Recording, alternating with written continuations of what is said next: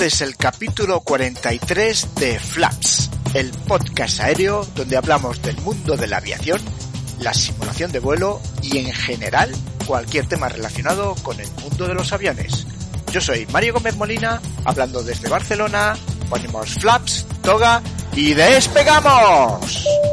En este capítulo 43 os contamos mi trip report volando con el impresionante A350 de Iberia, una experiencia que me ha sorprendido, pero que mucho, y que os cuento todo, todo, todo a continuación.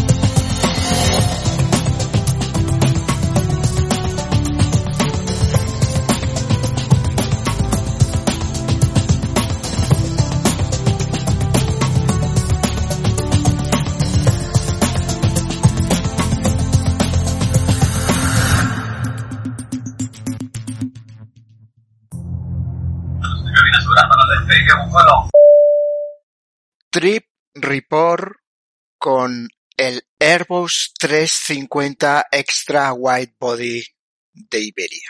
Uno de los aviones más modernos existentes actualmente. Junto con el Boeing 787, pues el A350 es lo más moderno que existe hoy en día. Con el 787 yo ya había volado, con el 787 de Aeroméxico, y con un 350 nunca había volado, con lo cual me parecía una aventura muy, muy divertida el hacerlo. Era el 350 de Iberia. ¿Y por qué Iberia? Os voy a contar la historia de por qué elijo este vuelo. Lo primero que os voy a decir es cuál era mi experiencia previa con Iberia. Yo he volado anteriormente, hace muchos años, he volado mucho con Iberia en la ruta Madrid-México. He volado mucho, mucho, mucho. Fijaros, yo, yo es que la ruta Madrid-México o Barcelona-México es una ruta, la ruta más normal para mí, curiosamente. Mi primer vuelo lo hice con Air France. Después lo hice, mi primer vuelo es que fue la primera vez que volé en mi vida. Yo nunca había volado y mi primer vuelo fue con Air France a México, que además era un vuelo, os podría hacer un trip report de ese vuelo porque fue, bueno, anécdotas a mansalva.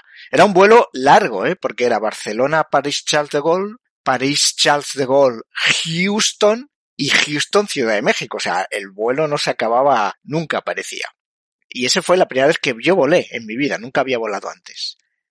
El siguiente vuelo fue con Aeroméxico y después ya me, me mudé a Iberia. De hecho, el primer vuelo que hice con Iberia fue en el 747 de Iberia.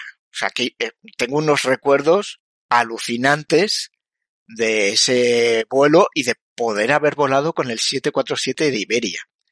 Después seguí volando con Iberia, el 747 lo, lo retira y pone los 340. En todos estos casos, en el 747 y el 340, el sistema de, de, entretenimiento que había era por cada una de estas secciones grandes del avión una pantalla un proyector y ahí daban dos películas. Y ya está, o sea, y tú si querías la veías o no, si querías escuchar lo que decían, pues te ponías unos auriculares que te daban y que después te retiraban.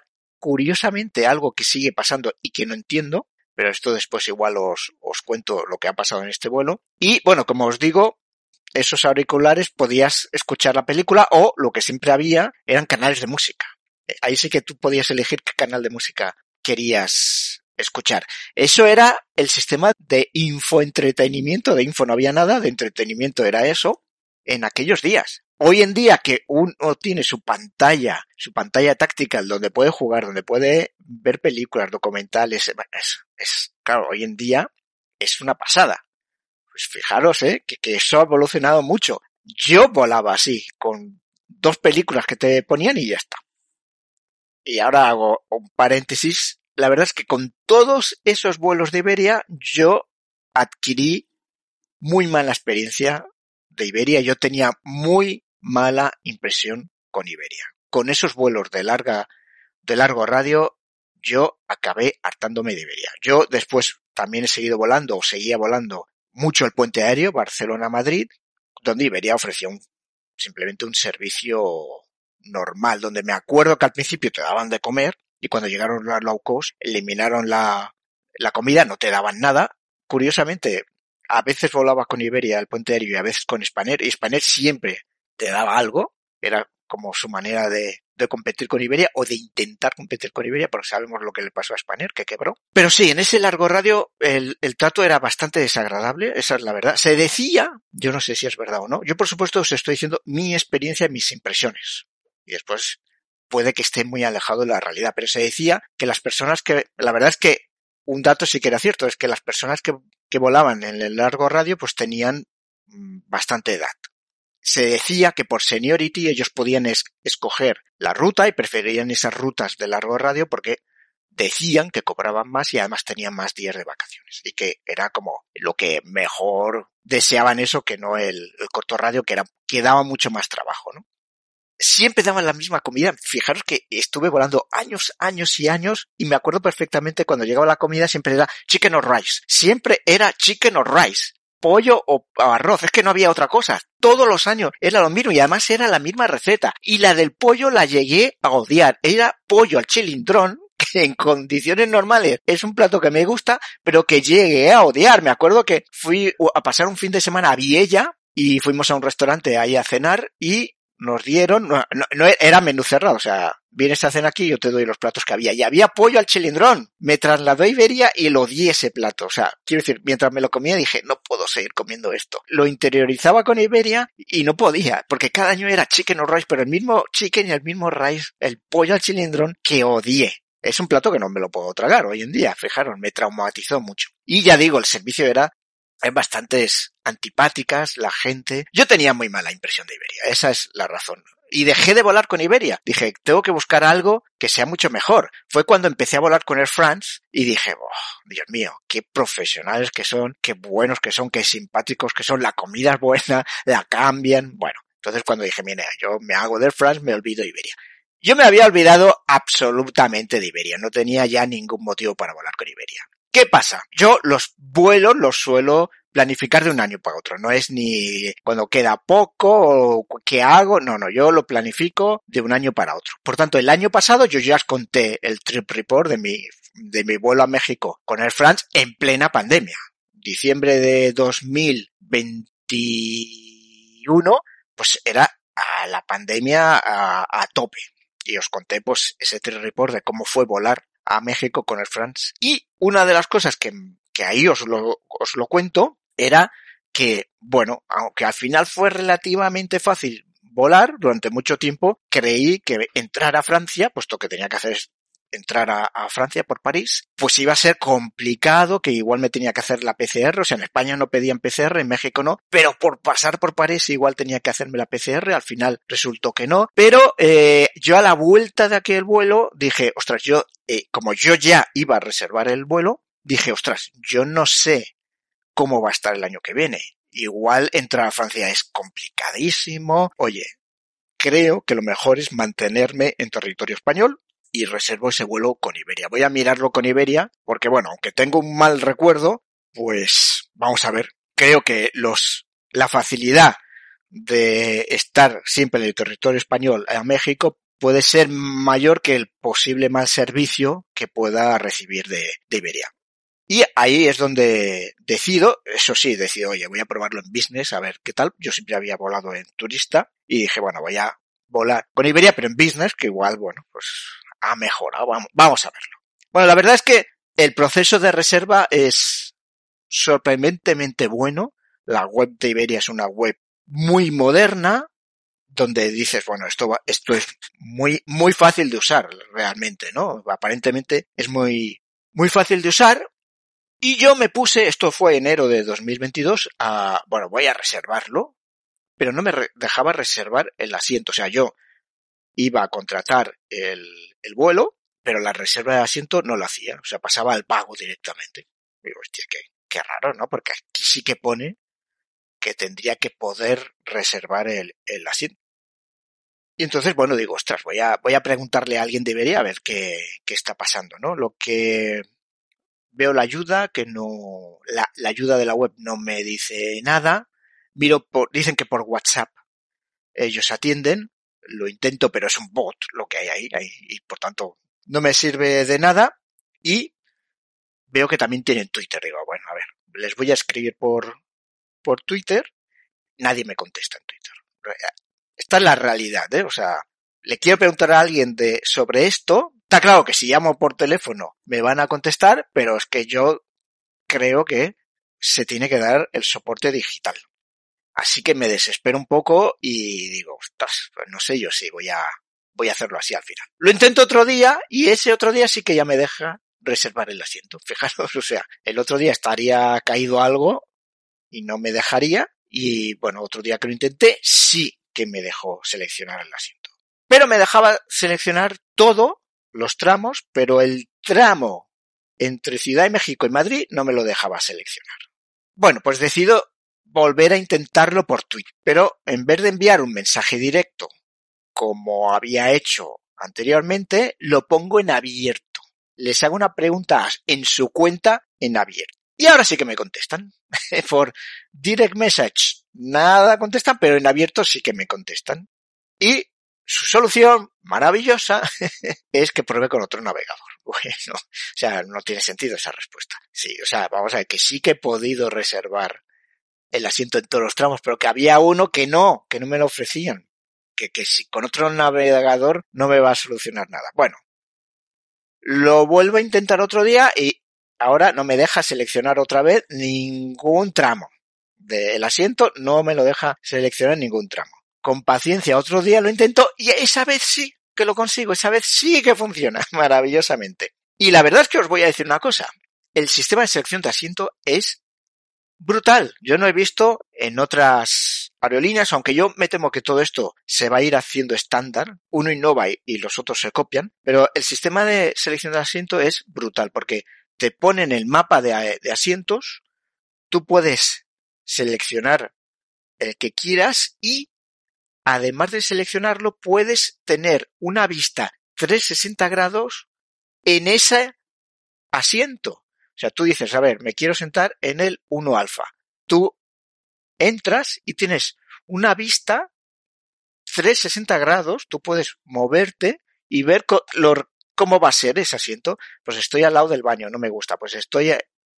Es brutal, es brutal. O sea, se apó por esa forma de, de selección de asientos que, repito, yo no lo he visto en otras compañías, posiblemente seguro que alguna ya lo tiene, yo no lo había visto y, oye, mm, buenísimo, buenísimo, buenísimo, porque no es simplemente un mapa, el mapa de asientos que normalmente todos hemos visto, sino que realmente eres capaz de decir, bueno, realmente cómo va a ser el estar dentro de, de ese asiento. O sea, muy, muy, muy bueno en ese sentido.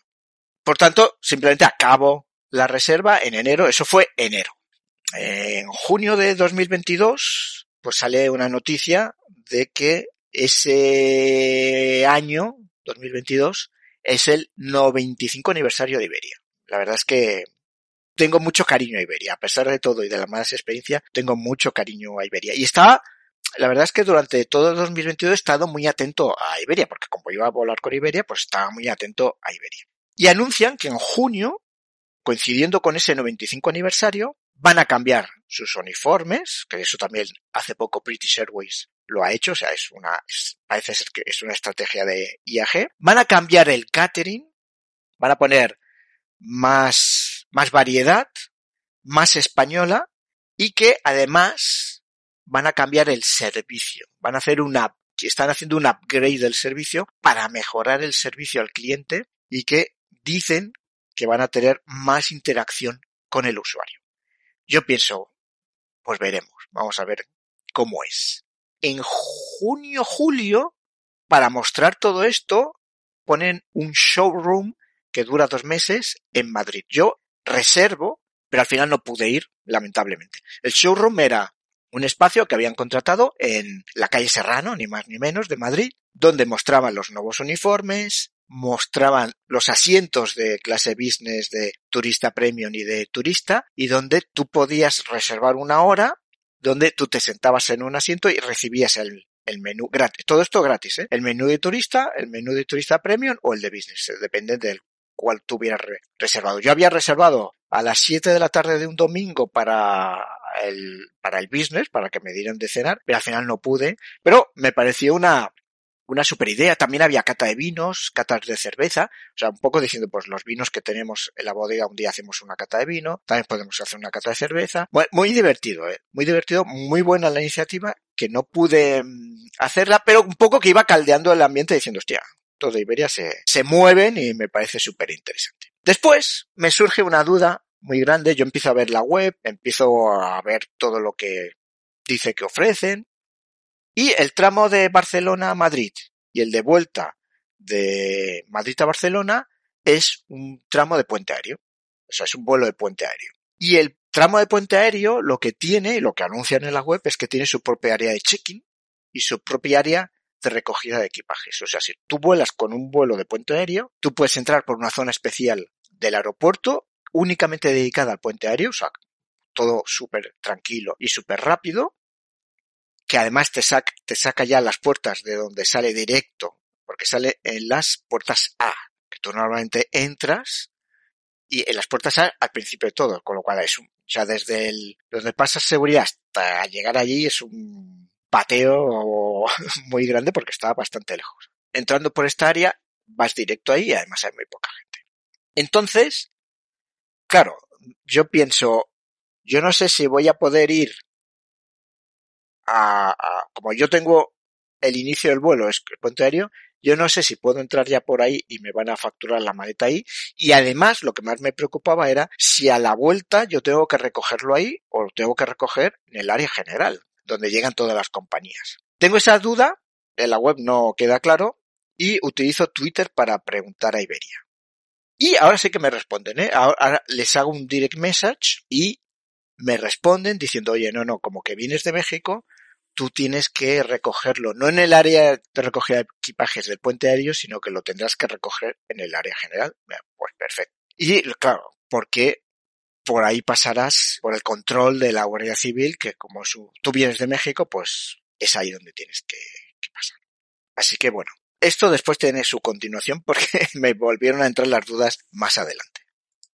Bueno, pues llega el día del viaje. Esto es un viaje en diciembre de 2022. Bueno, como digo, el vuelo sale de la de la zona A. Yo he, yo, pero yo tengo que facturar en la zona general, donde estaban todos los stands de todas las compañías. La verdad es que nunca había ido a facturar para Iberia, nunca había ido a facturar para Iberia en la terminal 1, eh, fijaros, yo cuando había volado con Iberia había ido a la, a la Terminal 2. En la Terminal 1 sé que un viaje a Londres que hice, lo contraté con Iberia, pero el vuelo estaba operado por British Airways, entonces yo me presenté en la cola de Iberia y me dijeron, no, tú vuelas con British. Digo, no, no, yo he comprado un billete con Iberia. Sí, sí, pero el vuelo es con British, así que te vas, te vas a hacer el check-in al mostrador de British. Y es la única vez que había ido en Iberia en la Terminal 1 del aeropuerto de Barcelona. Sí, fui a facturar, la verdad es que estaba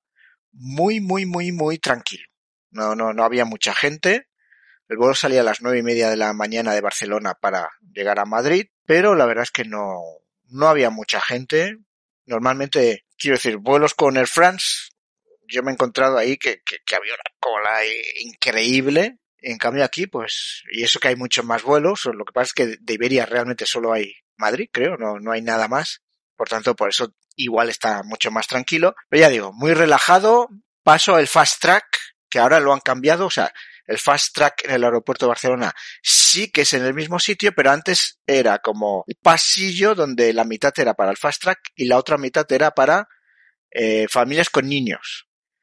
La verdad es que aquello era un poco caótico, ¿eh? porque, bueno, eh, lo de manejar niños y hacer que pasen por allí y, las maletas y no sé qué, pues, y los carritos, pues la verdad es que era una, una zona un poco caótica y ahora la han segregado yo creo que acertadamente. Entonces el fast track es el fast track y bueno, es que no había nadie.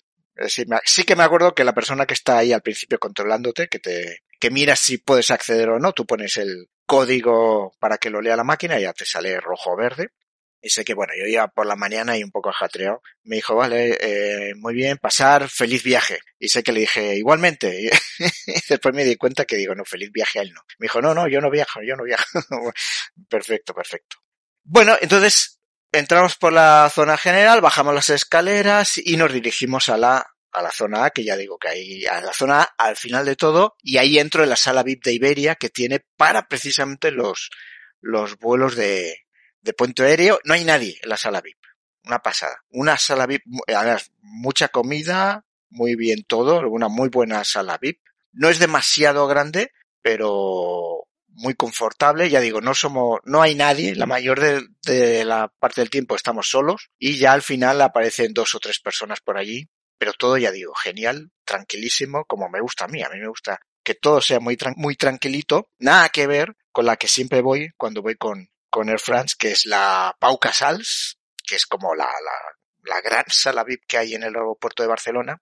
Bueno, nada que ver. Esta, esta yo diría mucho mejor, y mucho más tranquila, o sea que genial. Bueno, ahora la mayoría de vosotros ya sabéis que los embarques ahora ya se hacen de una manera bastante distinta a la que se hacía ahora. Ahora en casi todas las compañías todo se organiza por grupos. Entonces, los que tienen un nivel, bueno, yo sé que, por ejemplo, si viajes en business es el grupo 1, si tienes un nivel de la tarjeta Iberia determinado, pues vas al grupo 2 y después creo que está el 3 y el 4, que es un poco el resto de personas, pero la última parte del avión en el grupo 3 y la otra media parte del avión pues en el grupo 4. Más o menos esto es como funciona en todas las compañías aéreas. Yo el año pasado, que porque Air France lo hace también igual, y yo el año pasado no tenía este chip, entonces yo lo que hacía era estar en la sala VIP y cuando veía que ponía boarding, entonces me iba al avión. Eso era mi forma tradicional de, de, proceder, ¿no? O sea, yo me, me, quedo hasta el último momento de la sala VIP y cuando ya está embarcando voy y si, como, como no había este concepto de grupos, pues tú ibas a la zona de embarque de, de business o de lo que sea y entonces te dejaban entrar. Ahora lo que hacen es grupo 1, pasas y la cierran y ya está. Y, y, ahí ya no vas a encontrar a nadie que te abra. Y eso es lo que me pasó continuamente el año pasado. Os lo expliqué en el Trip Report, donde además tuve un percancillo con una persona, pero yo salí en México, salí así, no había nadie ya en la grupo 1, así que me colé.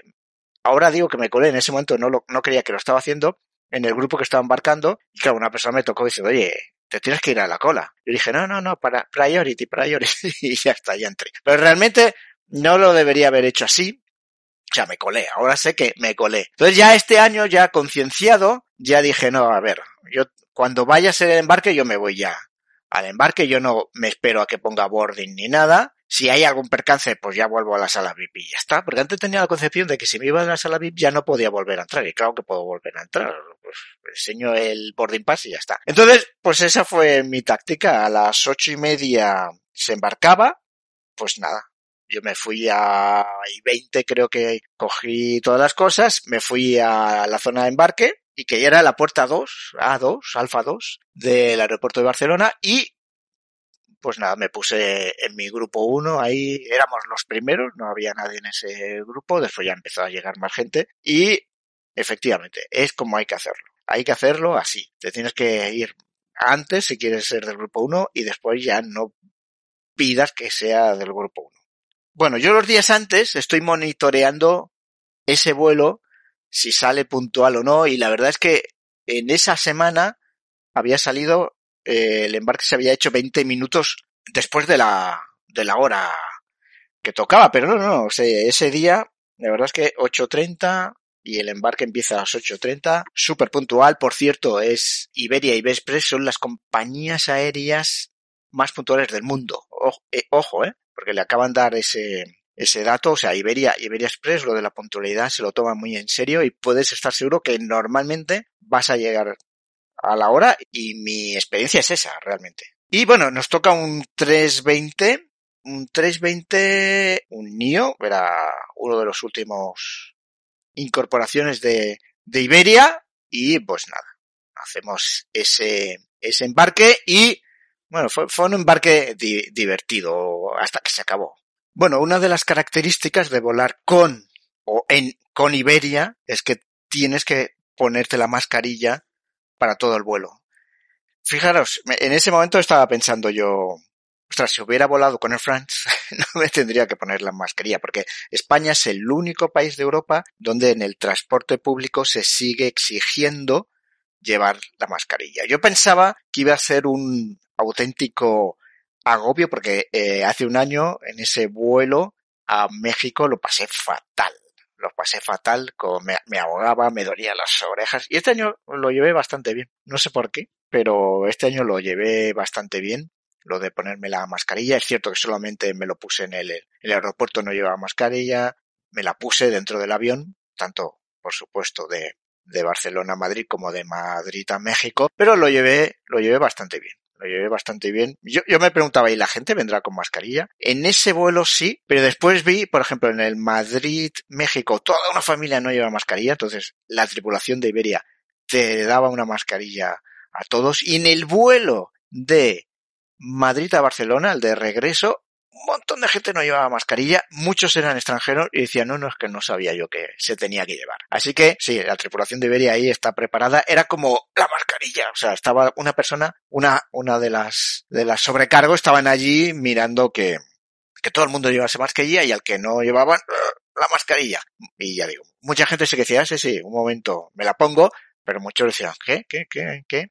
Eh, el de Madrid a, Ciudad de México solo vi una familia, pero era una familia de seis o siete, ¿eh? o sea, no, era una familia pequeña. Y estos eran españoles, o sea que simplemente es que no les dio la gana de llevar la mascarilla. No lo entiendo yo esta actitud de la gente. Oye, si sabes que tienes que llevar mascarilla, pues cómprate tu mascarilla, pero bueno, en fin. Pasó una cosa que me hizo mucha gracia y también un poco que representa un poco el egoísmo, el egoísmo imperante que existe hoy en día. Bueno, entran dos, entra un padre y dos niños, y los niños corriendo entran en la cabina.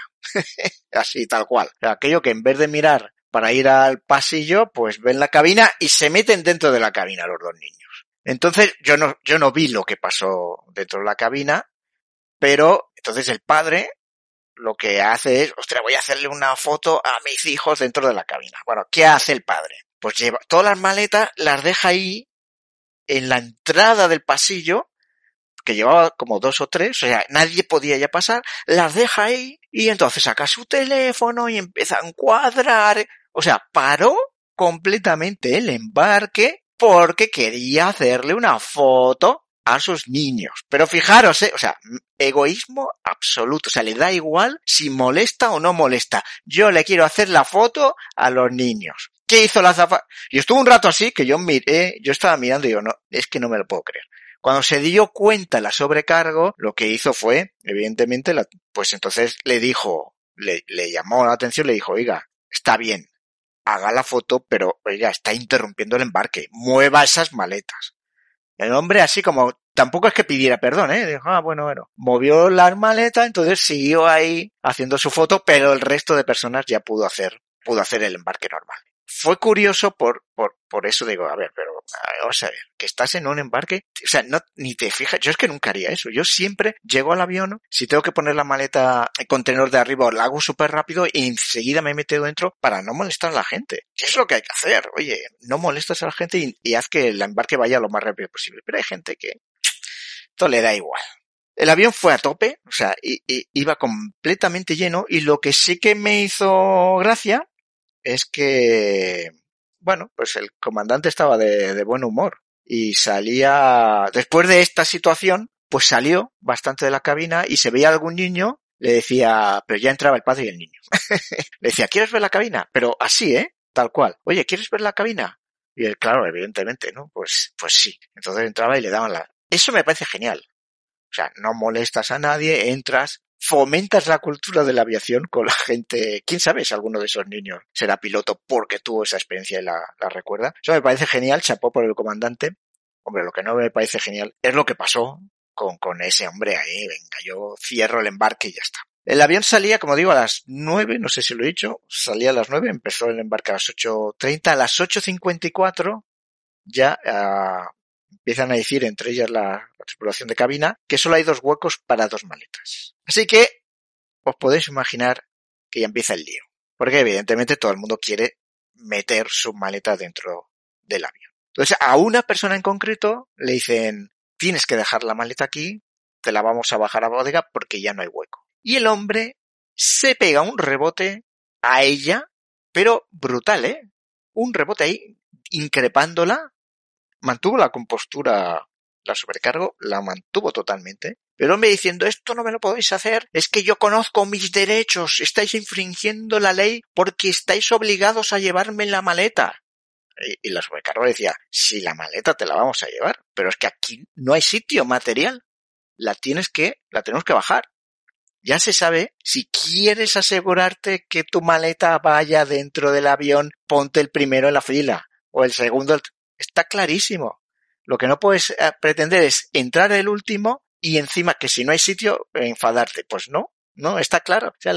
Pero este decía, es que conozco, conozco mi, conozco la ley, conozco la ley, estáis infringiendo. bueno, en fin. Ah, sí, sí. Y lo, lo, lo que fue muy curioso, pues yo estaba en la primera fila, bueno, ya sabéis que en business, en Europa, lo que hace es que el, asiento del medio lo, lo dejan libre, ¿no? Y entonces, eh, lo que pasa es que yo como voy con mi esposa, pues nos ponemos los dos. Yo me pongo en el del medio y ella se pone en el de, en el de la ventanilla y queda libre el que está en el, en el pasillo. Yo no me pongo en el pasillo porque es que siempre te están pegando ahí con, con las bolsas al entrar, siempre te están pegando ahí todo mejor y además ya me quedo aquí en el, en el del medio.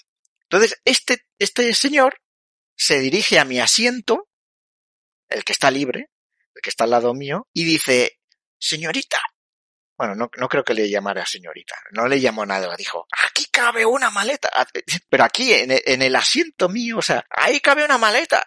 Yo, bueno, bueno, ya evidentemente le dijo que se fuera, por favor, pero yo, me, yo ya estaba diciendo, a ver, a ver qué pasa, qué va, qué va a pasar aquí, ¿no? En fin, cosas de, de los vuelos que van a tope, ¿no? A las nueve en punto se cierra, entonces lo que, lo que comentan es que hay cuatro personas que no han llegado, pero no tienen maleta, con lo cual no hace falta sacarla. Pero curiosamente cuatro personas que ya habían hecho el check-in, pues, pues no llegan.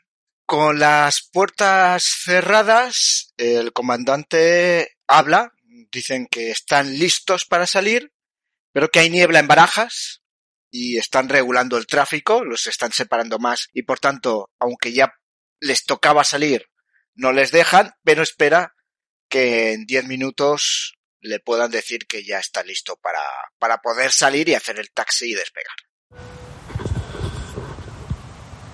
Buenos días, señoras y señores. Les habla el comandante. Mi nombre es Borja Para darle la bienvenida a este vuelo Iberia que conecta la ciudad de Barcelona Estamos completamente listos, pero por regulación de tráfico debido a la niebla que todavía sigue en Madrid.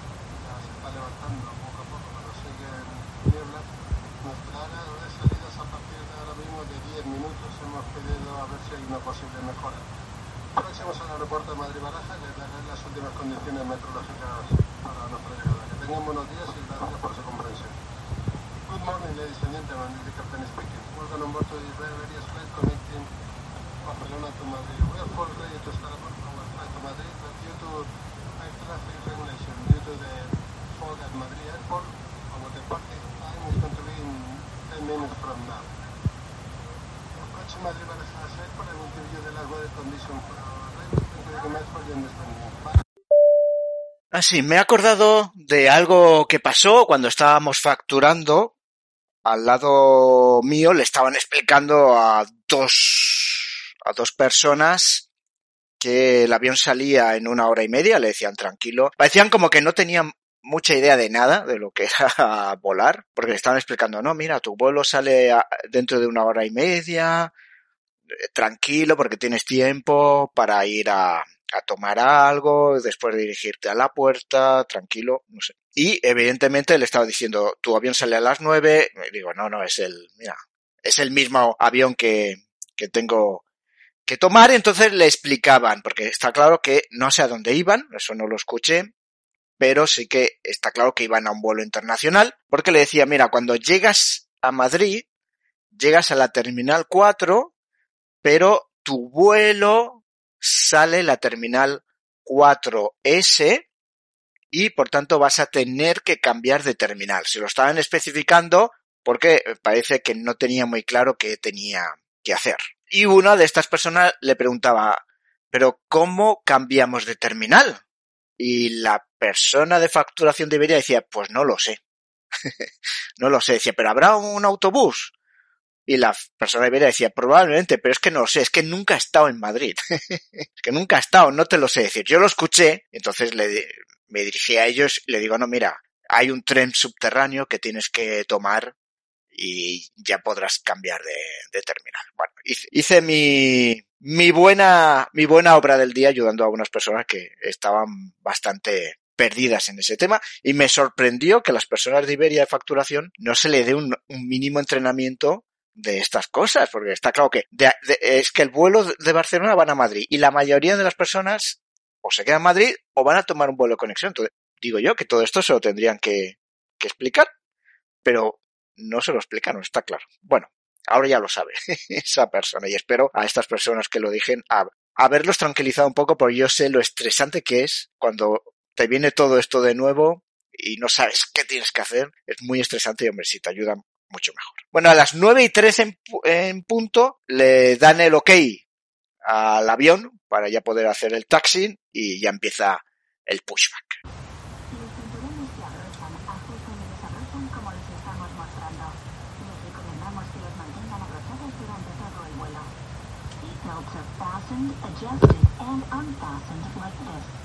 We recommend keeping your seatbelt fastened at all times.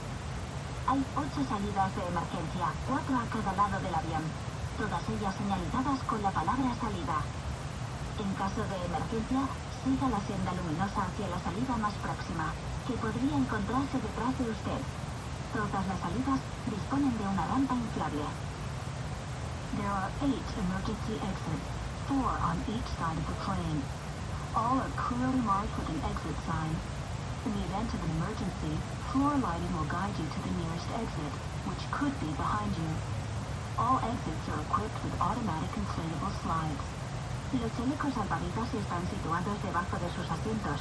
Para su colocación, introduzcan la cabeza por la abertura, pasen la cinta alrededor de la cintura, enganchen en el cierre y tiren para ajustar. Para inflarlos, tiren fuertemente el ventilador rojo. También podrán inflarlo soplando por el tubo. El chaleco nunca debe inflarse dentro del avión. A life jacket is located under each seat. To put it on, place it over your head, pass the straps around your waist, fasten them, and pull to adjust. To inflate the life jacket, pull firmly on the red cord. You can also inflate it by blowing into the tube. You should never inflate the life jacket while inside the plane. Caso de despresurización de la cabina, las máscaras de oxígeno caerán desde un compartimento encima de sus asientos.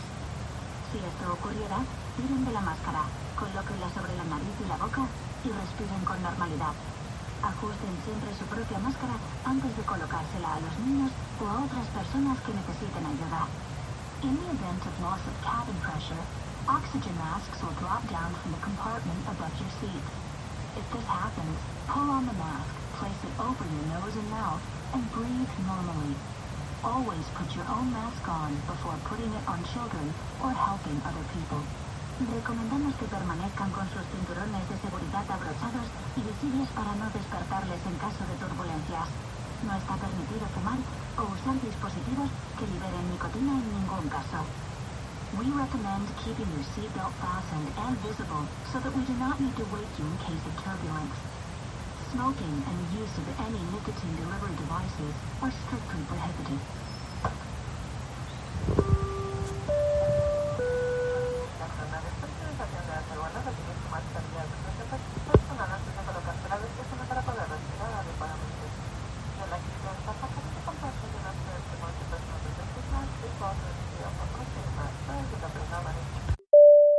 Pues a las 9.24 entramos en pista. La verdad es que es un taxi muy, muy, muy largo porque desde la puerta alfa 2 hasta la 2, hasta la pista 2, 4 izquierda, pues hay mucho, mucho camino que recorrer. Por tanto, es un taxi largo, pero ya está. Ya, esto es un, es un vuelo muy corto. Son 50 minutos en el aire.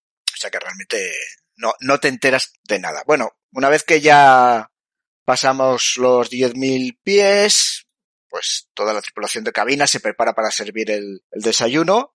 Te preguntan, te van directamente y te preguntan si quieres desayunar no, o no. O sea, ya no van con, ya no van con el carrito pasando uno por uno, sino que te preguntan, esto es, la, es bastante uniforme en todas las aerolíneas, ahora sí, antes siempre sacaban el carrito y, no, ahora ya te preguntan, ¿quieres desayunar? No, vale, perfecto. Tú sí, vale, pues te sirvo a ti. Voy al siguiente. ¿Quieres desayunar? Sí, vale, pues te sirvo a ti. ¿No quieres? No. Y van uno a uno preguntando. Yo, por supuesto, le dije que sí, me preguntaron qué quería de beber, les dije que si tenían zumo de manzana, me dijeron, no, no, tenemos un zumo que es multifrutas, que por cierto estaba buenísimo, y el desayuno que te dan era un croissant, una tortilla francesa, en una cama de espinacas y tres tomates cherry con un bollo de pan y un yogur griego de fresa. Oye, buenísimo de verdad todo, ¿eh? Ya digo, el zumo combinado de frutas, muy bueno. Un desayuno que de verdad te sienta muy bien y que le tengo que decir que chapo, chapo a, Iberia porque, oye, te dan un te dan un desayuno realmente muy apetecibles. Por la megafonía ya anuncian que para clase turista hay un menú de pago, no aquí cuando viajas en, en business pues ya está incluido en el precio por supuesto y para turista es de pago. A las 9.54 se anuncia que comenzamos el, el descenso, el comandante anuncia que ya hay buen clima en Madrid, la niebla se ha disipado y ya está todo perfecto para, para aterrizar. Good morning, is the captain speaking again. I'm going to inform you the last weather condition for our arrival will estimate in Turan. Quarter past 10 local time, expected weather condition of sky partially cloudy and temperature of 7 degrees Celsius. Thank you again for choosing Iberia for your flight. Have a good day. Bye. Cabin clear, secure cabin for landing.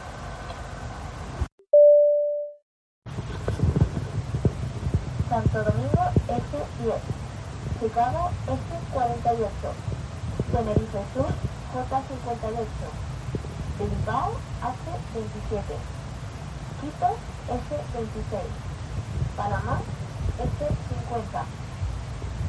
Para el resto de vuelos, por favor comprueben cuál es la puerta de embarque asignada en las pantallas informativas de la terminal. Adicionalmente, los clientes con una conexión inmediata que nos hayan facilitado su email o número de contacto recibirán información relevante en los mismos. Desembarcaremos por la puerta J50 y si su destino final es Madrid, podrán retirar su equipaje capturado de las cintas número 14. Les recordamos que el uso de la mascarilla de protección personal cubriendo la nariz y la boca es obligatorio hasta que abandonen el avión. Por favor, comprueben que no olvidan a bordo ninguna de sus pertenencias como teléfonos móviles o documentación. Tengan cuidado al abrir los compartimentos superiores. Gracias por volar con Iberia. Esperamos verlos pronto de nuevo. Welcome to Madrid. Please remain seated to the seatbelt fastened until the sign has been off. Not switch off the flight mode on your handheld devices. We kindly ask customers who have requested assistance to remain seated until otherwise indicated. The assigned board details connect with the following Iberia group flights are Iberian Destination Puerto Gate H2, Santo Domingo S10, Chicago S48, Tenerife Sur, Gate 58, Bilbao S27, Quito S26, and Panama S50. For order flights, please consult the permission screen in the terminal. Should you have any delay connection, you will receive information on your device if you have given us your email or contact number. We will arrive at gate J15, and if the final destination is not reached, you can collect the checked-in luggage from bell 14. We remind you that the use of the personal protective mask covering the nose and mouth is mandatory until you're outside the plane. Please remember to carry with you all your personal belongings such as mobile phones and documents. Take care when opening the overhead compartment. Thank you for flying with Iberia. We hope to see you next Bueno, en general, el uso de la mascarilla fue mucho mejor que el del año pasado, donde para mí fue algo horrible, pero sí que creo que me fui adaptando muy rápidamente. Después de este primer vuelo de Barcelona a Madrid, sí que tenían las orejas que me dolían mucho, pero todo esto, no sé, fue mutando y después ya me dejaron de, de doler. Bueno, pues llegamos a Madrid y por supuesto, como os he dicho, había que cambiar de terminal de la T4 a la T4 satélite. Hay que ir con ese tren automático que te lleva de una terminal a otra, donde había que ponerse la mascarilla. Yo no me di cuenta, entré sin mascarilla, me senté sin mascarilla y después escuché, vi a la gente con mascarilla y escuché en megafonía que decían que era obligatorio ponerse la mascarilla porque claro, es un transporte público y dentro del, del transporte público pues pues hay que ponerse la, la mascarilla. Llegas a la T4 satélite y lo, bueno, tienes que, eso está como en la planta menos uno, menos dos. Tienes que empezar a subir escaleras mecánicas, ya sabéis que tienen muchos niveles, la verdad es que la terminal 4 y la T4S es igual, pues es, tiene muchísimas alturas. Bueno, lo que haces es entrar por el Duty Free, algo que se está poniendo muy de moda en todos los aeropuertos, cuando se diseñan ya se diseñan así, de que, bueno, pues entras y entras por el Duty Free, no te queda otra que ir, no es aquello de que, bueno, igual voy, no, no, entras y te quedas sí o sí. Y precisamente nada más entrar en el Duty Free, dentro mismo del Duty Free está la puerta para entrar a la sala VIP de Iberia de la T4S. Increíble esa sala VIP, ¿eh? una sala VIP no estaba demasiado llena, cosa que siempre se agradece porque cada vez más el signo de los tiempos es que las salas VIP estén más llenas y lo de la tranquilidad mm, queda en otro queda en otro apartado. Esta no estaba demasiado llena, estaba muy bien. Además es una sala VIP con lo que, que la misma sala VIP ya se identifica con Iberia, con esos colores que tiene, moderna, cómoda, maravilloso. La verdad es que mm, me gustó mucho, me gustó más que la de la T4 que ya os diré en el vuelo de regreso. Bueno, pues antes de llegar a la sala VIP sí que había que pasar el control de pasaportes. Todo, ¿por qué está la T4 satélite? Porque de ahí salen todos los vuelos a zonas no Schengen, ¿no? Zonas donde se necesita un control de pasaporte previo. Por tanto, la T4 es vuelos en la zona Schengen, T4S son vuelos en la zona no Schengen, principalmente vuelos a otros continentes. Pero me quedé como muy alucinado, yo esto no lo había visto nunca, cómo es el control de pasaportes en Madrid. Pues es tan maravilloso como que, además fue como visto y no visto, nada, en un minuto había pasado el control de pasaporte. O sea, llegas a una zona, es todo automatizado. Llegas a una máquina, pones tu pasaporte donde está la foto la pones en un lector, esperas a que lo lea, después te tienes que poner en una cámara que te haga la foto, se abren las puertas y te vas. Tal cual. Así de sencillo. ya digo, estuve un minuto. Estuve un minuto. Sí que había una diferencia, o sea, y eso era para todos los que tenían pasaporte europeo. Había una diferencia de si tenías pasaporte europeo o no. Si no tenías pasaporte europeo, sí que ibas a un control manual de toda la vida de pasaporte, pero si tenías pasaporte europeo, ibas a esa máquina y en un minuto estabas fuera. Yo, yo tenía la inercia todavía de siempre que he pasado por París, pues es manual. Y entonces, cuando sales de estas máquinas, hay como dos guardias civiles que están ahí controlando por si pasa algo o tienen que revisar algo. Pone debajo no se pare, pero yo lo vi y no lo, pero no lo miré, o lo vi y no lo entendí.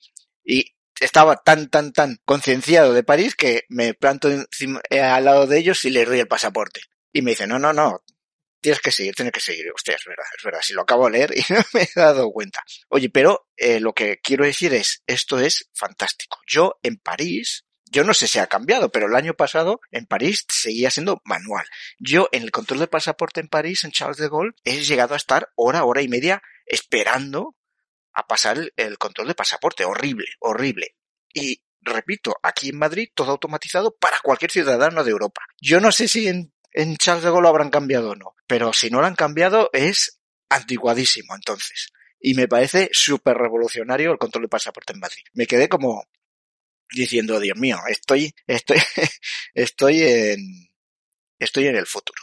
Bueno, pues ahora os voy a contar, eh, estuve en la sala VIP realmente poco tiempo, no sé si 45 minutos, algo así, por supuesto me fui antes para ir a la cola, porque este es el nuevo signo de los tiempos. Ahora ya no es esperarte a mirar a que ponga boarding, como yo siempre hacía. Cuando ponía boarding, entonces ya me salía de la sala VIP. No, no, ahora ya es, si quieres entrar por tu grupo 1, vete antes. Y claro, ¿qué os tengo que contar? Pues os tengo que contar la joya de la corona y un poco el motivo también de, de este, de este trip report, que es el 350 900 de Iberia volamos en ese trayecto de Madrid a Ciudad de México en el Plácido Domingo, el primerísimo 350 que recibió Iberia. O sea, estamos volando en el, vamos a decirlo, en el más viejo de los nuevos aviones de, Iberia. Lo único que os puedo decir en una palabra, o como, como vamos a decirlo, en dos palabras, impresionante. Realmente increíble. O sea, es un avión maravilloso. Recordar que es el 350 extra white body, así es como se vendió inicialmente, porque realmente sí que tiene, es más ancho de los que se había hecho hasta ahora y se nota, se nota que estás, estás en un avión novísimo, ancho, maravilloso. Muy bien. Se escucha mucho menos el motor. La presión del aire es mucho mayor, o sea, ya sabéis que es como que estás a una altura mucho más baja de los antiguos. Y yo, la verdad, solamente os puedo decir una cosa, llegué fantástico a, México. Me estoy adelantando, pero llegué fantástico. Yo siempre eh, volando con Air France, y no se lo atribuyo a Air France, posiblemente se lo atribuya al avión, porque normalmente siempre he volado con triple siete, pues la mayoría de las veces llego bastante mal. O sea, seguramente muy deshidratado, muy mal, no, muy mal. A veces muy mal, otras veces no tanto, pero muy duro, muy duro. Y la adaptación después me cuesta mucho. Oye, en este 350 de verdad. Puede ser psicológico, no lo sé, pero fantástico, fantástico. Una, una aclaración. Sabéis que el 350, todos los aviones, el 787 también, ya todos los aviones tienen como esas luces que intentan adaptarse para que el jet lag sea menos, pues te van poniendo la luz dependiendo de la fase del día artificial, porque tú estás en un día artificial en el que te encuentras, ¿no? Claro, a la una de la mañana igual te están poniendo que amaneces, porque para ti es estás amaneciendo en, por donde estás sobrevolando ya es la 1 la 1 pm, ¿no? Las 13 pm. Bueno, pues eso en Iberia no lo vi, lo usaba y lo usaron muy poquito. Yo creo que no está bien potenciado eso. Eso es igual la falta de lo que eché en falta, igual fue eso. Fijaros, nos subimos en nuestras butacas. Bueno, voy a hablaros de eh, la configuración de las butacas. Que esto sí que es algo que igual se puede bueno, cada aerolínea tiene unas historias distintas. ¿Cómo está configurado? Sí que está configurado como hoy normalmente está configurado todas las clases business, que es 1, 2, 1. Esto sí, pero cada compañía ha establecido cómo tiene que ser ese 121. Por ejemplo, en los que he volado de France, los que están, todos son iguales, o sea, todos tienen la misma orientación. En este 350 de Iberia han adoptado una configuración que es, voy a tomar los del centro, pero los de los lados es igual. La fila, la última fila de business, los dos asientos del medio están como muy separados entre sí. La siguiente, los dos asientos están muy juntos. Veis que el cuerpo, los cuerpos en ningún caso coinciden los de una fila con la otra.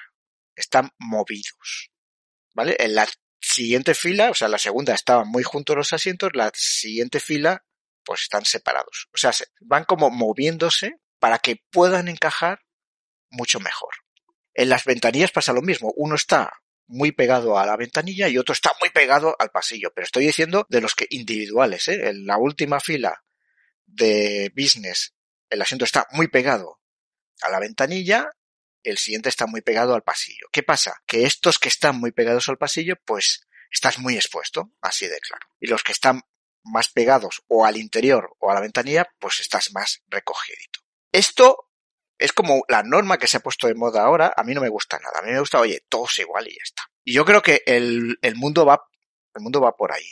Lo que ya me parece el sumum de la incomodidad, y creo que ya los están quitando, es lo que decidió British Airways. O sea, British Airways decidió en una cabina hacerlo súper... eh, ponerlos todos como pollos casi, y había gente mirando para un lado y gente mirando para otro. O sea, así de rara muchas cabinas siguen siendo así de business en British Airways, ¿eh? Y era como una alta densidad de, de business, pero que era tan incómodo en- o sea, en cabina había dos asientos, pero uno estaba, estaban encajados como que uno miraba hacia el frente y otro miraba hacia atrás. El del que miraba hacia atrás estaba muy pegado a la ventanilla y el que miraba hacia el frente estaba muy pegado al pasillo. ¿Y qué pasaba? En el despegue, como ya sabéis, todo tiene que estar abierto, pues tú estabas cara con cara, literalmente cara con cara, con una persona que estaba mirándote, porque tú estabas mirando para un lado, para el frente y el otro estaba mirando para atrás. Y en el despegue y aterrizaje estás cara con cara. Después cuando ya sube 10.000 pies, pues mueves como una puertecita y ya, pues ya está. Eh, ya no lo ves más. Eso ya me parece lo más horrible del mundo. Horroroso, horroroso. Y lo están cambiando ¿eh? en British Airways porque yo creo que todo el mundo ha dicho, pero a ver, ¿esto qué? ¿Esto qué es? ¿Qué está haciendo Iberia ahora? Iberia acaba de recibir un nuevo 350 y lo que está haciendo ya es que cada uno pueda cerrarse, tiene una puerta que te cierras completamente ya. Estás, y Air France está haciendo lo mismo. Air France ha ya anunciado que va a hacer un retrofit de creo que veintitantos triple siete donde va a poner esta nueva cabina, que ya es una cabina totalmente diferente de la actual, y donde ya también te cierras tu puertecita y que es la tendencia. La tendencia es, oye, en clase business estás tú solo, si quieres, porque si no quieres, no te la cierras. Pero la mayoría de gente lo que quiere es intimidad total y te la cierras y estás en, en tu mundo. Lo está haciendo Iberia. Lo malo de esto de que unos tienen y otros no, pues es a ver cuál me toca, ¿no? Y entonces me puede tocar el normal o el no. Pero da igual. El, yo digo, yo escoge uno, eh, la segunda fila por detrás, donde estás junto, pues íbamos junto, iba con mi mujer. Oye, maravilloso. Quizás no tiene tantas cosas para poner como Air France. El de Air France tenía mil, mil cosas donde guardar las, donde guardar todo. Aquí quizás no tienes tantas cosas, pero el avión es maravilloso. Los asientos de, ya digo, de business son muy buenos. Le falta esto, la- la- el poder cerrarlo y ya está. Entrando, yo iba delante de una madre y un niño y el niño dijo, wow, qué chulo que es esto. Pues, y yo dije, pues sí. Y la madre dijo, sí, dijo, sí. Pues un día, un día volaremos los dos juntos aquí. Y sí, la verdad es que te impresiona las cabinas, te impresiona y ya, pues, claro, cuando lleguen las nuevas ya será una pasada. Os he dicho que Iberia estaba haciendo ese esfuerzo por subir, o está haciendo ese esfuerzo por subir de categoría. Yo creo que va muy bien encaminado. Os voy a contar una cosa, os lo digo ya. El vuelo de ida fue diferente del vuelo de vuelta. O sea, aquí hay una falta de consistencia que siempre digo que esto es algo súper importante. Me acuerdo cuando os conté mi trip, mi report a las Islas Canarias con Europa, os dije, bueno, Europa está muy lejos, muy lejos de ser una aerolínea reconocida porque es inconsistente totalmente. Bueno, pues y, aquí también. Os tengo que decir que el vuelo de ida fue un 10. El vuelo de ida con Iberia fue un 10, así os lo digo, ¿eh? Y el vuelo de vuelta, pues fue pues un 6. ¿Qué, ¿Por qué? Bueno, pues esta es mi impresión. El vuelo de ida fue como el, lo más de lo más. Fijaros, nada más sentarnos, vino el sobrecargo. Me acuerdo que se llamaba Francisco. Desde aquí sí quiero felicitar a Francisco por su excelente trabajo que hace. Se presentó por tu nombre. Es que eso no me ha pasado nunca hasta ahora en ninguna aerolínea. Nunca. Y me ha pasado en Iberia. Vino, señor Gómez. Bienvenido a, su vuelo a, a, México. Soy Francisco, el sobrecargo, y estoy aquí para ayudarlo. Bueno, impresionante. ¿Qué quiere usted beber? Bueno, increíble. Bueno, como siempre te dan zumo de naranja, agua o, o cava. Aquí no te dan champán, por supuesto, te dan cava. Yo pedí mi, mi cava y te dan ya la carta para que te la vayas mirando.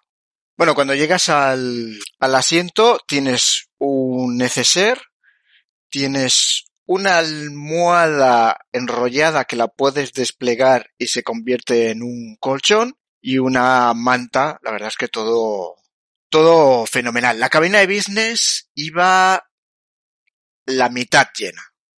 La mitad estaba llena, la mitad estaba vacía y el cinturón de seguridad ya es como, bueno, de, de la cabina de piloto, ¿no? Es- Tienes el cinturón de seguridad tradicional, bueno, que te agarra la, la cintura, pero después en la parte mm, de la espalda tienes otro para que te, que ya sería como, pues, el, el frontal, ¿no? El, te lo tienes que, te lo tienes que poner únicamente en el despegue y en el aterrizaje.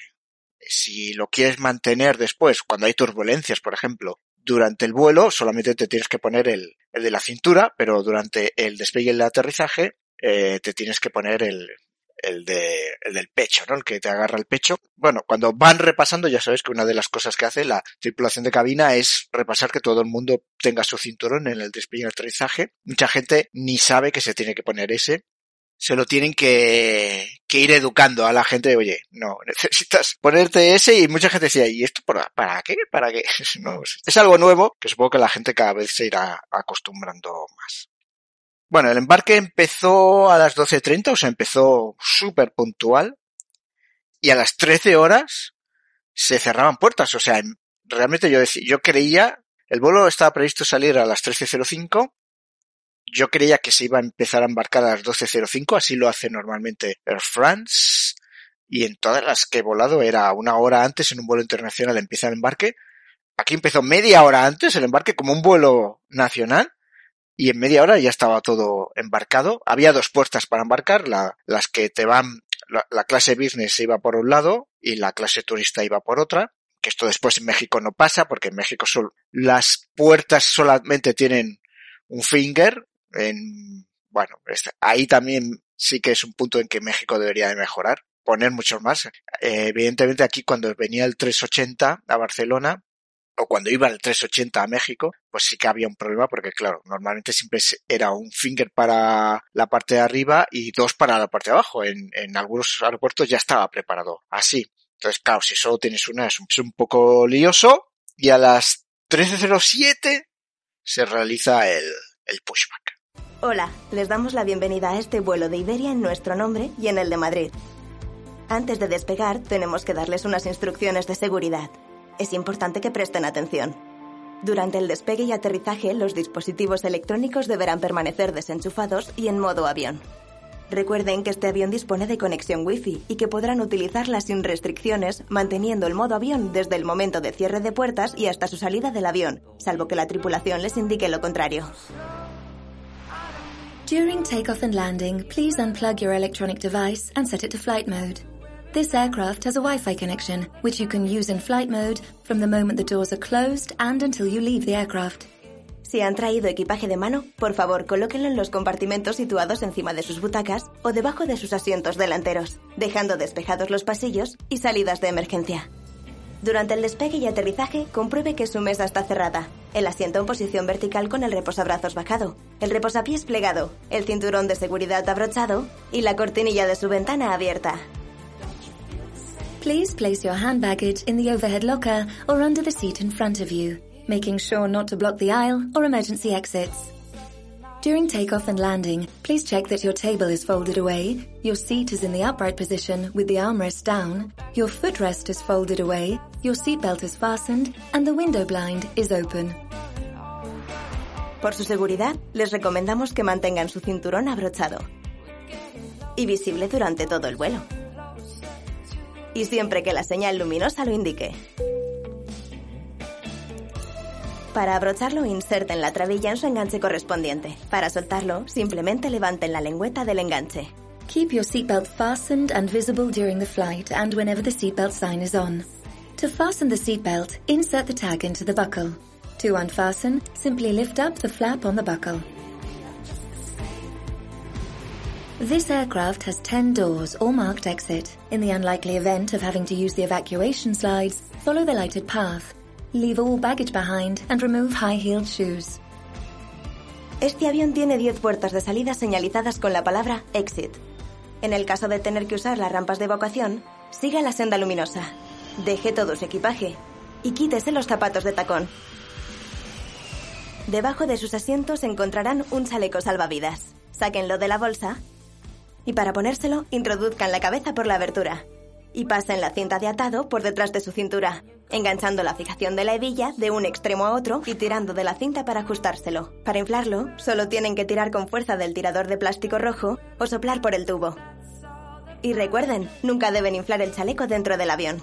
You will find a life jacket under your seat. To put it on, place it over your head, pass the tapes around your waist, and make sure that all fasteners are secure. Pull on the tapes to adjust. To inflate the jacket, pull firmly on the red toggle or blow into the mouthpiece.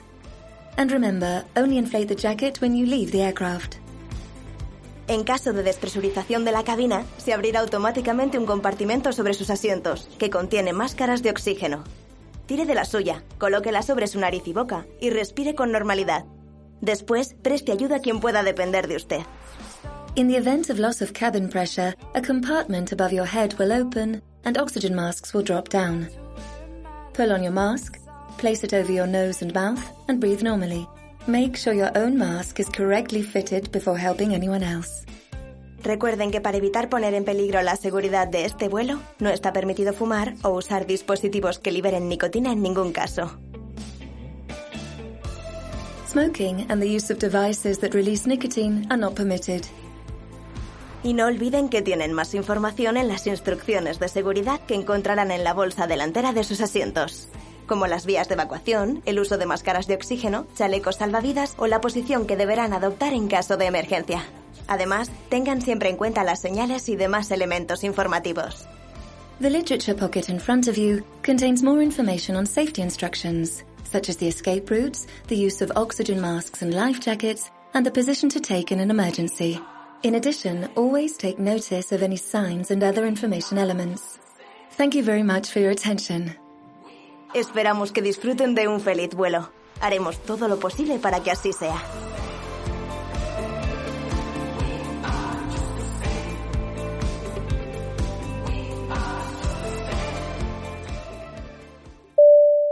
Bueno, mientras se va realizando el taxi a la vía de rodaje, que tiene bastante, es bastante largo también el, taxi en este caso, te vienen a decir qué es lo que vas a querer para comer. Otra vez vienen y te lo dicen por tu nombre, lo apuntan en una tablet, llevan una tablet y ahí apuntan lo que quieres. Repito que lo de que te vengan y te hablen por tu nombre no lo había visto nunca en ninguna aerolínea. Esto es maravilloso. También ya os adelanto que esto pasa en el vuelo hacia México, o sea, de Madrid a México. El vuelo retorno no pasa. Y esto es lo que os voy a decir de, este vuelo es un 10, el de ida, pero el de vuelta es un 6. Que hay algo raro, ¿no? El de ida, ya digo, es increíble, maravilloso. A las 13.17 se produce el despegue y la verdad es que el ruido en cabina es menos, se, sigue escuchando por supuesto el, el, ruido del motor y de la aerodinámica, pero mucho menor, mucho menor comparados con los aviones de la generación anterior, tanto de Boeing como de, como de Airbus. Por tanto, también ha mejorado en eso con los 787 y con los 350. Sí que nos damos cuenta que los USB no están funcionando, o sea, no han habilitado que los asientos puedas hacer la carga por USB. Le, se lo decimos, le decimos, no van, ¿no? Y la tripulación de cabina que se lo pedimos dice, no, yo creo que sí, pero voy a ver. Y efectivamente, al poco ya lo, lo, habilitaron. Y al poco vuelve Francisco y nos dice que nos vuelve a pedir que hemos pedido por el menú. Me dice, mira, lo siento, hemos tenido un problema con el iPad y se ha borrado toda la información que yo había capturado, así que me lo voy a, voy a hacerlo a la vieja manera que es apuntándomelo aquí en una hoja. Discúlpame, pero ¿qué es lo que quieres? Con esa amabilidad, claro, como ni, ni te enfadas ni nada. ¿Cómo te vas a enfadar, no? Pero quiero decir que, oye, uno que se dedica a la tecnología también sabe que la tecnología es así de, de puñetera. El sistema de entretenimiento, de infoentretenimiento, bueno, es súper moderno, funciona como una tablet, súper intuitivo, muy bien, muy bien. Solo noto una cosa y es que en los 350 de, de Iberia no han puesto la cámara exterior, que para mí ya es como imprescindible. En Air France hasta los triple siete tienen incorporada la cámara, los 380 tenían la cámara, Iberia no ha incorporado la cámara en sus 350 y eso es un fallo porque es maravilloso ver el despegue, el aterrizaje, el terreno por debajo. Ahí sí que creo que es un fallo, pero bueno, oye, mira. No, no pasa nada, ¿eh? Yo siempre, como sabéis, si no estoy viendo una película, me pongo el mapa. Pero bueno, el, maravillosa, es una pantalla muy grande y, y digo, es súper intuitiva, funciona como una tablet, muy bien, muy bien, muy bien. Bueno, empiezan dándote la típica toallita caliente, cosa que siempre, siempre me encanta. Y te lo dan en, muy curioso porque te lo dan en un platito, después tú la usas, la pones en el platito y por tanto la persona pues ya simplemente recoge el platito y ya está. En Air France no te dan platito, lo tienes que dejar ahí puesto y la recogen con una pinza porque evidentemente no quieren tocar la toallita. Pues aquí creo que es una muy buena solución el un platito específico para esa toalla.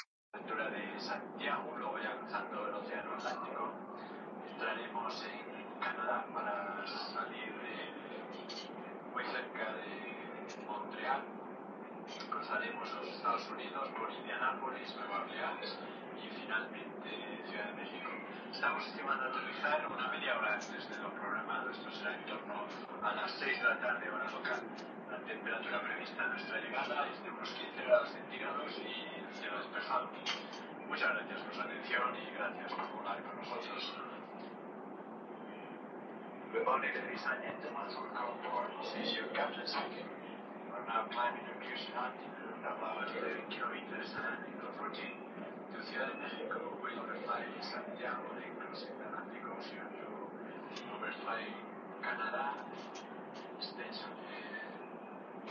Uh, we overfly Indianapolis, New Orleans, and finally Ciudad de Mexico. We're estimating uh, land uh, half an hour ahead of schedule.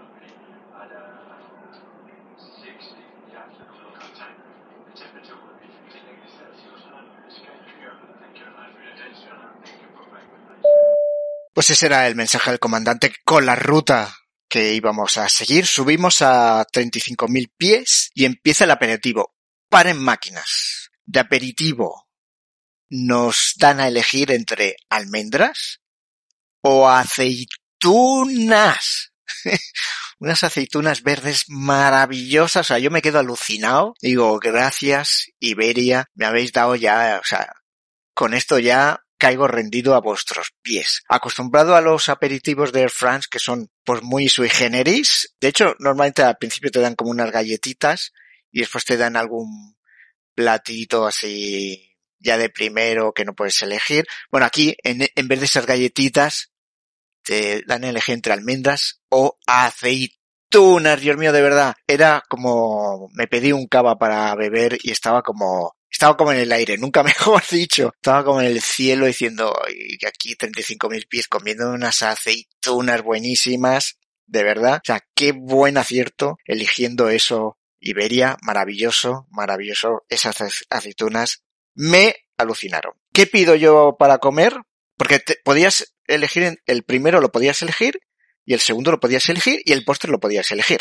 Como digo, normalmente en Air France el primer plato ya no lo podías elegir y el segundo sí. Aquí lo puedes elegir todo. Yo me pido un tartar de bacalao, que estaba delicioso, y el principal un solomillo de ternera, estaba espectacular, y de postre un helado de maracuyá con cava. No, no con cava bebido, sino que estaba integrado el cava en el, en el helado. De verdad, eh, excelente. Cuando acababa de comer dije, hostia, es que me ha, me, ha costado, me ha gustado muchísimo. Y claro, todos son, quizás porque todos sean sabores, y eso es lo que quieren promocionar, ¿no? El producto español, la cocina española, lógico, porque cada aerolínea hace eso. Pero es que de verdad, quizás por eso estaba muy contento porque quizás son sabores muy cercanos. Cuando vuelvo con el Francia igual son sabores más lejanos. Y- y de verdad que creo que la comida es excelente. Y, y estaba maravillado con lo que había comido. De verdad muy bien. Os cuento otra cosa del 350 y es que voy al lavabo. Cuando acabo, pues ya sabéis que hay un botón que hace ese clásico que aspira todo, pero no encontraba dónde estaba. No encontraba dónde estaba. Normalmente siempre está pues como en un baño normal, encima, ¿no? Un poco de, de la taza, pues no, no, yo no sabía dónde está, no estaba ahí. Y los 350 nuevos parece que todo ha cambiado, entonces está en un lado, donde está para lavarse las manos, pues ahí hay un botón que pone flush, entonces ya lo ves, pero eh, no está en el sitio normal y aquello la verdad es que me dejó un poco así, así un poco loco. Bueno, el vuelo fue súper tranquilo, fueron 12 horas y medias de, vuelo aproximadamente, súper tranquilo. Sí que yo esperaba en Air France lo que hace es que al final sí que se, no te llaman por tu nombre nunca en Air France, pero sí que se despiden de ti. Cuando ya estás preparándote para el aterrizaje, vienen y, bueno, espero que haya sido muy bueno. Aquí no hacen eso. Bueno, quizás es un punto a mejorar. No, pasa nada, porque si no, yo también en Air France tampoco es que tenga muchas ganas de ponerme ya a hablar a esas horas. Pero bueno, quiero decir, comparando, aquí hacen una presentación por tu nombre increíble y después la despedida, pues igual es lo que les falta, pero bueno, genial. Aterrizamos a las 17.50, la hora prevista era las 18.25, o sea, está, llegamos antes. Y hay una cosa muy curiosa que es que durante el vuelo yo esperaba que nos dieran el formulario típico que siempre dan o siempre nos habían dado que tenías que rellenar para entregarlo en, en, control de pasaporte. Control de pasaportes tú rellenabas un, papelito donde declarabas de dónde vivías, dónde vas a, dónde vas a estar en México. Bueno, la, las típicas cosas. Y no nos lo dieron. Yo estuve a punto de preguntarles, oye, ¿no nos vais a dar esto? Pero no nos lo dieron y cuando aterrizamos dije, ostras, mira, no tenemos el papelito este, ahora ya verás recordaba que en el área de control de pasaporte de México siempre había muchos papeles y mucha gente rellenándolo ahí. Dije, bueno, pues nos va a tocar rellenarlo ahí y no había papeles tampoco. Entonces ya estaba yo como... Entonces la persona que distribuía a dónde tenías que ir, se lo preguntamos, oye, no tenemos el, el papel. Y entonces ya nos dice, no, no, ya no se usa el papel ese. Claro, es que si lo piensas, ese, lo que tú declarabas era absurdo porque después eh, te decían en qué vuelo vienes, no sé qué, no sé. Bueno, ahora lo que te piden es el pasaporte, te piden el boarding pass para que lo puedan eh, escanear. Ellos escanean el boarding pass, escanean tu pasaporte, te preguntan hasta cuándo vas a estar, dónde vas a estar y punto. Y en, de verdad, dos minutos habíamos pasado el control de pasaporte. O sea, eh, os, os, fijaros, ¿eh? Cómo están cambiando las cosas. En, y, y, y, normalmente sí, también era un, pues igual estabas media hora en control de pasaporte en México. No era mucho, no era como Estados Unidos. O, o Tokio, me acuerdo que también eran tiempos ahí brutales. Aquí es bastante, era bastante rápido dentro de lo que cabe, pero es que ahora ya es hiper, hiper rápido. Y fijaros, en Madrid el control del pasaporte totalmente automatizado, súper rápido, llegas a México y ya no está automatizado, pero ya simplemente escanean las cosas y ya está, y va muy, muy, muy rápido. Y después, eso sí, tuvimos que estar esperando 30 o 45 minutos a que salga la maleta, la dichosa maleta, que de verdad que es, yo creo que el punto, mira que está modernizándose todo, ¿eh? Todas las fases del vuelo se están modernizándose, casi todo ya es digital, pero lo de la entrega de la maleta sigue siendo el talón de Aquiles, ahí esperar, esperar, no sabes si va a salir, si no va a salir. Me fijé que en México algunas maletas tenían una pegatina amarilla que ponía sujeta a control en aduana. O sea, es como que, no sé si es que hacen como aleatoriamente, le ponen eso y cuando tú ya llegas a la aduana, pues ya te lo van a re revisar.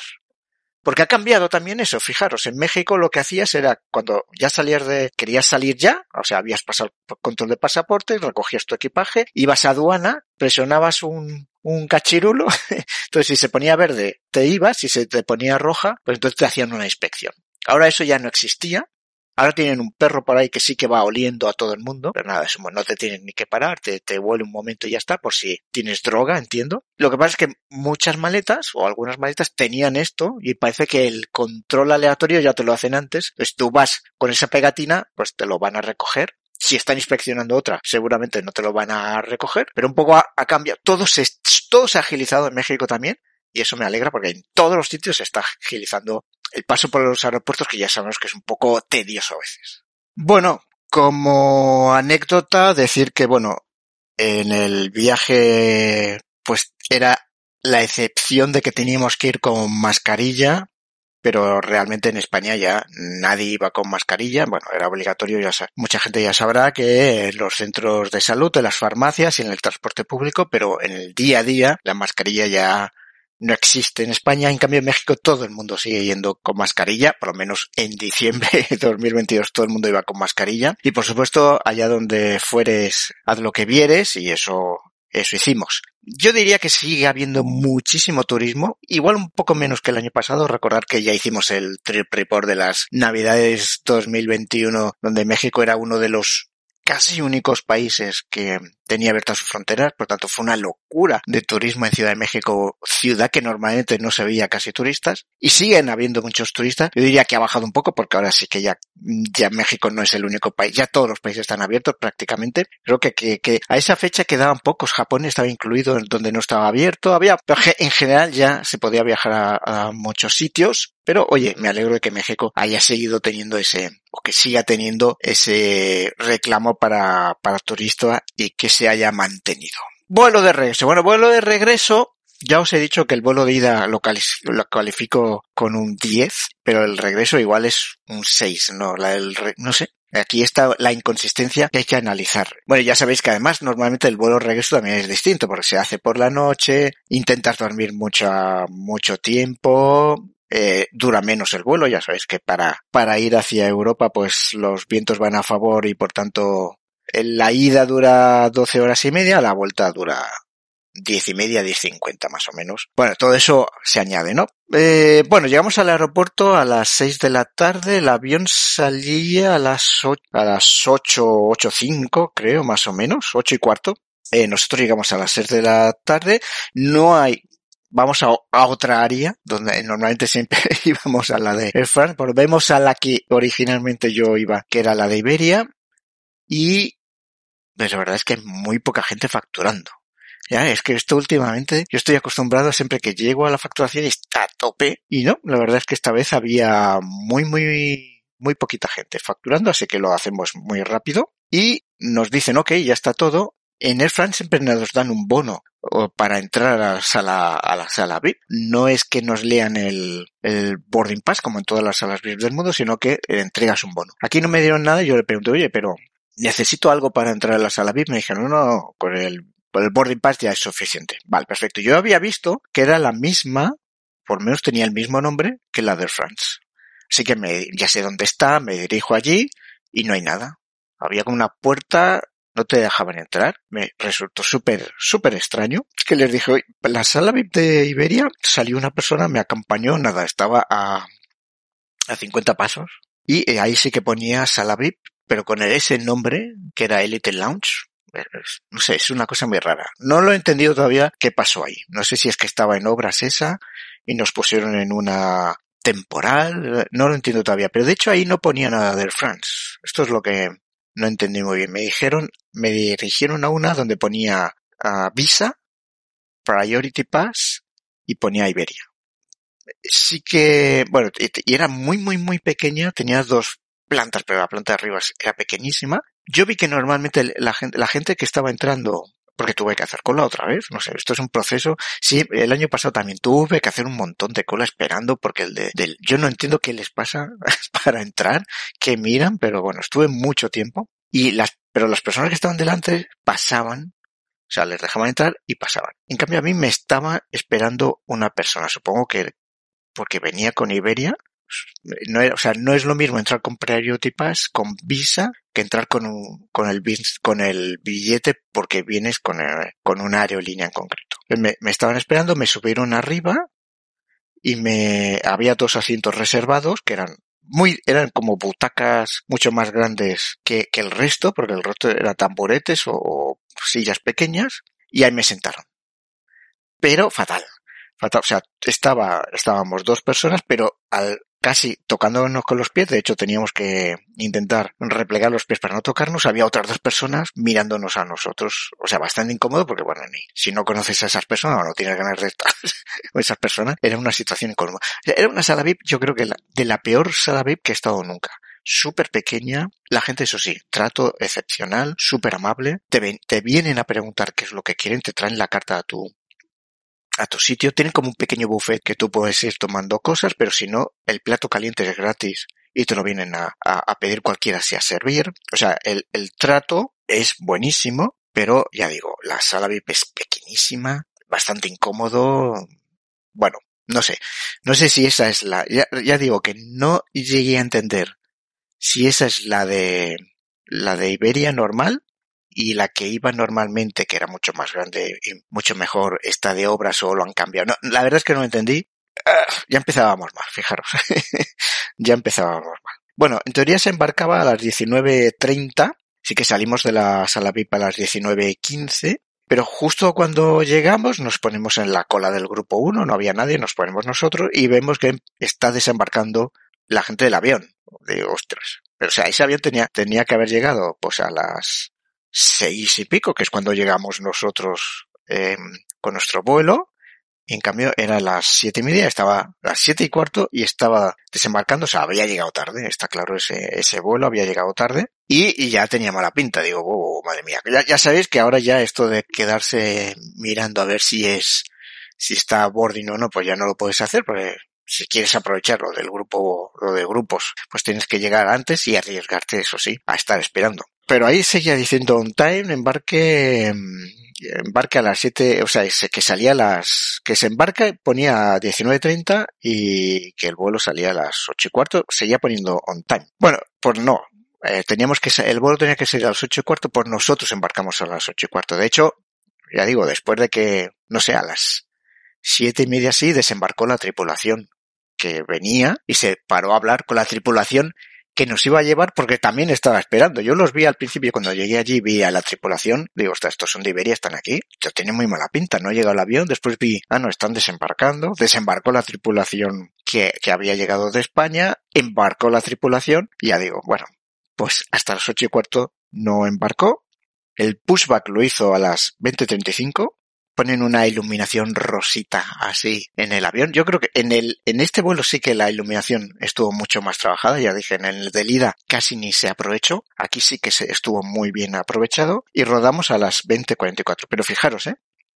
Embarcamos a las 20.15 y el pushback a las 20.35 se hizo un embarque súper rápido. Yo flipo con los, cómo, cómo de rápido son los embarques. La cabina de business iba yo diría que casi igual de llena que en, o de medio llena que en la ida. Iba como mitad llena, mitad. Pero el vuelo fue diferente. No nos saludaron por nuestro nombre, sí que nos dan la copa de, bienvenida. Después, cuando ya llega a 10.000 pies, el avión nos da nuestra toalla caliente para lavarnos las, las manos. Sí que pasa la sobrecargo después dándonos la bienvenida, no por nuestro nombre, pero dándonos la bienvenida y nos pide que queremos de, de segundo. Fijaros que la secuencia es distinta, ¿eh? Todo esto nos lo hicieron antes de despegar en Madrid. Aquí igual lo tuvieron que cambiar porque salían tarde y tuvieron que ir haciendo todas las cosas muy rápido. Bueno, no lo sé, pero repito que mm, las cosas fueron distintas. No nos dan aperitivos. ¡Mis aceitunas! Yo estaba esperando de verdad volver a comer las aceitunas ahí a 35.000 pies. No, no hubo aperitivo. Igual era por, porque era por la noche. Entonces el servicio de cena no tiene aperitivo. Es posible, por supuesto. De primero yo pido una parrilla de verduras y de segundo una costilla de ternera. Bueno, la comida aceptable, no, o sea, ya dije, la comida de la ida fue maravillosa, excelente, el servicio fue excelente, aquí fue aceptable. Y se nota, esto hay que decirlo, que el proveedor es Do, Do Co, creo que se llama así, o Do Co. Ese es el proveedor nuevo que ahora Iberia tiene en Madrid para toda la gastronomía, pero es en Madrid. Aquí en, en México pues se lo da otro y se nota, se nota la diferencia porque bueno, la ida estaba buenísima y la vuelta pues, como digo, aceptable. Y después de comer, efectivamente va cambiando la iluminación, donde es como si se fuera oscureciendo poco a poco, poco a poco, poco, poco a poco, hasta que se apaga las luces para que la gente duerma. En el vuelo de ida, cuando ya acabé, y cuando te recogían la comida del postre, te dejaban una botella del agua, sin pedirla te dejaban una botella de agua para todo el resto del vuelo.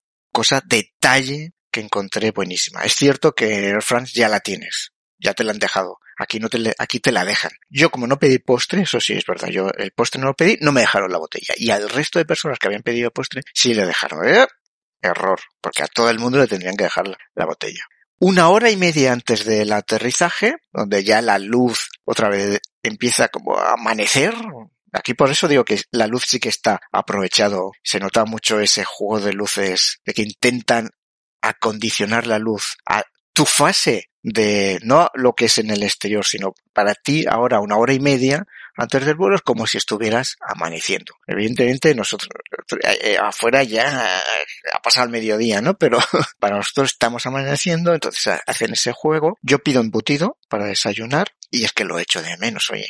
Yo mm, me cuesta vivir sin embutido, cuando voy a México no como embutido, entonces pi embutido, que eso es otra de las cosas. Si viajas con el Fran, pues no hay embutido. La cosa buena de viajar con Iberia es que tienen esos sabores que estás muy acostumbrado. Pero sí que es cierto que hay algún embutido que me pone ahí que no tengo ni idea de lo que es. Pues está claro, el embutido se lo han dado en México, entonces pues nos dan un embutido conocido y desconocido. Ya digo, en general pues peor servicio. Y bueno, nada, llegamos a la T4S, pasamos a la T4 a esperar a, que salga nuestro vuelo a Barcelona. Vamos a la sala VIP, no de la T4S, sino a la de la T4, que es una sala VIP gigantesca, gigantesca. Está a tope, pero bueno, como es tan grande, se lleva bastante bien. Digamos que tiene el mismo estilo que la de la T4S. La de la T4S es más coqueta, más pequeñita, más recogida, dentro de que es grande, ¿eh? pero más agradable. Esta es enorme, pero muy bien. La verdad es que muy bien, pero sí que tengo que decir que prima más el diseño que la comodidad, porque está como en la planta más superior de la T4, pero no está aislada del, de la terminal. Por tanto, tú escuchas el ruido de la terminal. Escucha a la gente gritando, los niños llorando, lo que sea. Tú lo escuchas porque hay como unos cristales, pero a media altura y por tanto ese es el punto.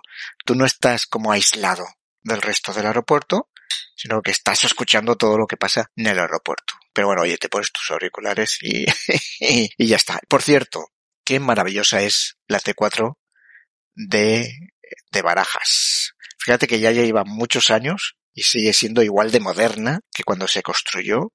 Es un pedazo de aeropuerto el de Madrid. Y qué triste, qué triste ahora que me iba a Barcelona, qué triste que, que la clase política se dedique a pelearse por sus temas insustanciales para mí y toman el, el no progreso que, se ha puesto de moda ahora y no quieren la ampliación del aeropuerto de Barcelona. Tristísimo, desde mi opinión tristísimo. O sea, el Estado central quiere invertir en el aeropuerto de Barcelona y aquí el autonómico con sus guerras intestinas dice que no, que no, que esto, que no, otros muy triste. O sea, allí estaba pensando eso, digo, y, y además van a invertir más en el aeropuerto de Madrid. Estaba pensando, tiene un, tiene un pedazo de aeropuerto increíble, maravilloso, me encanta, y a, a donde voy se están peleando ahí y que no quieren que, que sean, en fin.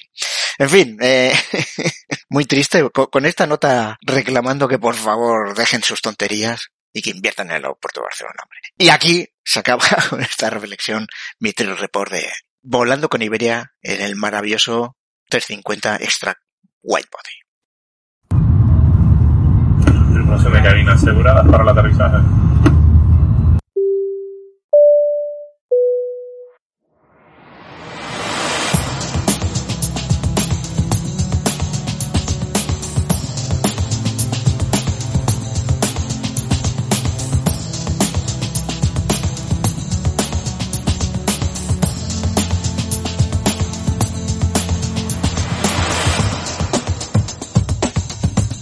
Y hasta aquí el capítulo 43 de Flaps. Si quieres ponerte en contacto conmigo puedes hacerlo enviando un mensaje en Twitter a la cuenta arroba aeroflaps o al mail oficial del podcast flaps podcastaéreo arroba gmail.com y de verdad, de verdad que os espero que os haya gustado este trip report con Iberia. Y recuerda que podéis ayudarnos dejando una recomendación en Apple Podcast o en iVoox y por supuesto, ya lo sabes, si se lo cuentas a tu vecina, a tu vecino o a todos tus amigos. Venga, nos vemos en el próximo capítulo. ¡Aterrizamos!